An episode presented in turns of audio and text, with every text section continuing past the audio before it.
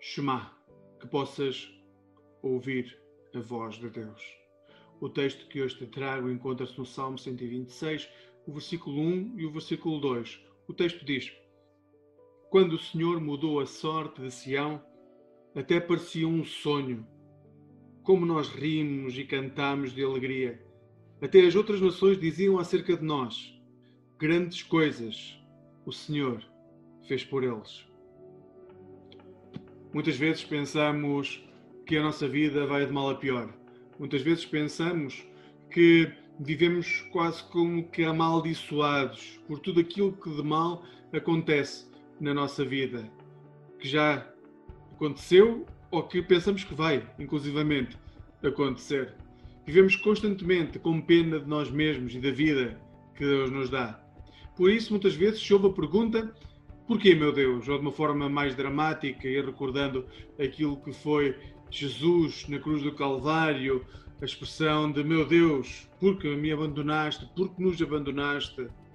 Claro que há vidas extremamente difíceis e há vidas onde a dor e o sofrimento são muito grandes, porém, nenhum género de sofrimento deve ser imputado à iniciativa de Deus. Pelo contrário, o sofrimento é sempre o resultado do pecado que inundou a vida dos seres humanos e as próprias estruturas da humanidade. Mais do que isso, o Senhor não mudou somente a sorte de Sião ou Jerusalém. Em determinado momento da história, ele mudou definitivamente a vida da humanidade ao enviar o seu Filho amado. A partir desse momento, todos os seres humanos passaram a ter a possibilidade de rir e cantar de alegria, porque a sua sorte, a minha sorte, a tua sorte, mudou definitivamente com a chegada de Jesus, o Filho do Deus vivo, o Senhor, o Salvador das nossas vidas e o restaurador de tudo aquilo que estava quebrado e que parecia que já não tinha arranjo.